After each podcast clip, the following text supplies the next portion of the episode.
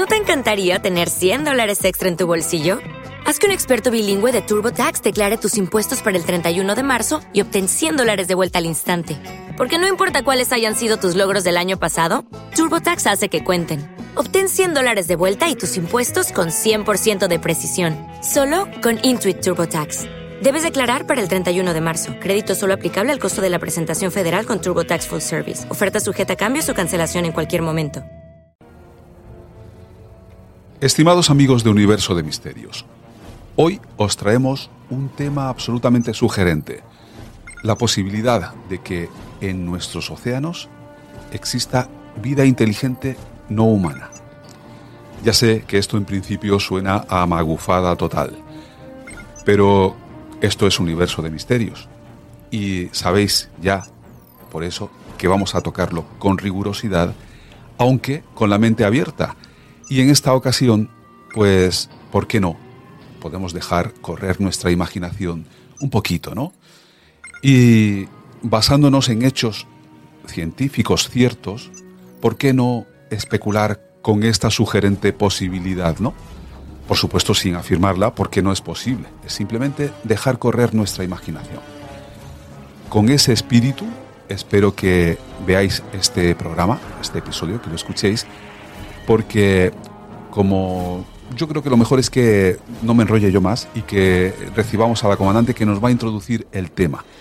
Después yo retomaré el mando para ampliar un poquito alguna cosa y enseguida ya despediremos este, esta corta presentación que es lo que pretende este vídeo. Yo creo que la comandante efectivamente ya está, ya está conectada. Eh, bueno, sí, adelante comandante. La escuchamos con atención. Bueno, José Rafael, como ves, para este episodio he vuelto a sumergir a la Rusio en las profundidades marinas. Es estupendo que tanto la Rocinante como la Rusio puedan ser naves que se sumerjan en los mares. Claro, comandante. Es que esto es una de las particularidades que tenían estas naves, ¿no? que aunque son antiguas, pues tienen esta posibilidad. Además, nos sirve para ilustrar el tema de hoy, ¿verdad? Sí, porque durante gran parte del siglo XX se pensaba que el agua en la Tierra era una rara característica que había dotado a nuestro planeta de condiciones únicas para que la vida hubiera aparecido aquí y no en cualquier otro lugar del universo. Sin embargo, poco a poco los astrónomos fueron detectando que, contrariamente a lo esperado, el agua aparecía con más y más frecuencia en las observaciones. Sin duda, los astrónomos han podido comprobar en múltiples ocasiones durante las últimas décadas que en el universo hay agua por todas partes.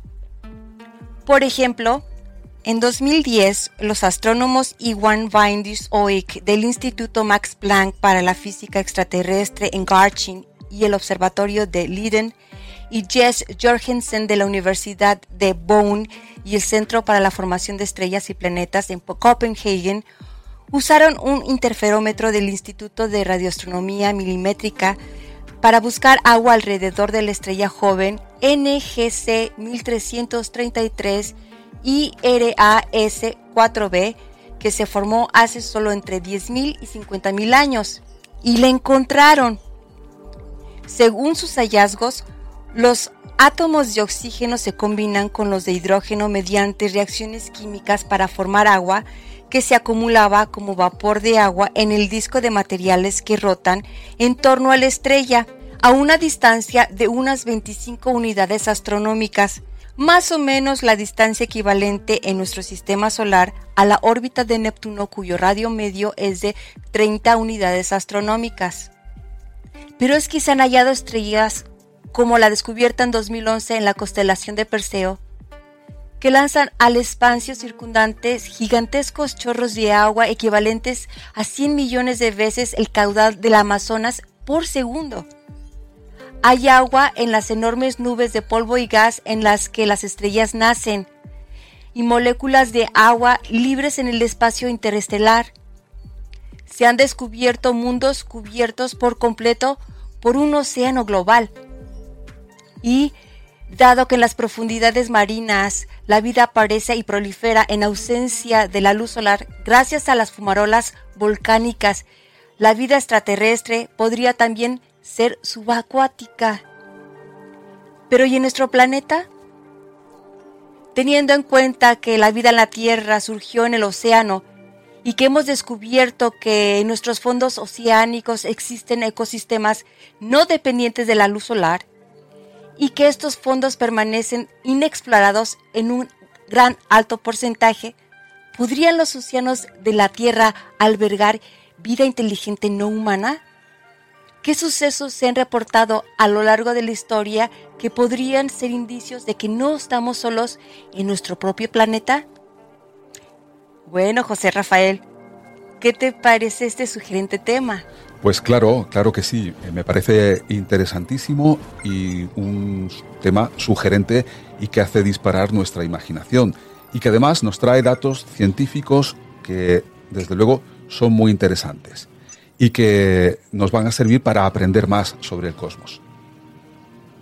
Bueno, claro que sí y que nos vaya súper bien y nos vemos a la próxima. Te paso el mando. Bye.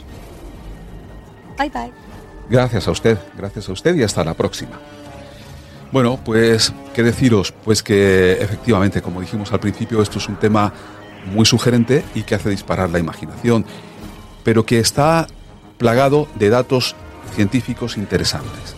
Y además esto me hace pensar, este asunto, datos que nos ha dado la comandante, me hacen pensar en el último universo actualidad, el universo de misterios que dedicamos a tratar noticias científicas y en el último, recuerdo que eh, vimos la noticia de que un nuevo estudio nos dice que Marte, en el planeta Marte, en su juventud como planeta, tuvo un periodo de, creo que como de algunos cientos de millones de años, en los que estuvo todo él cubierto por un océano que además tuvo varios cientos de metros de profundidad.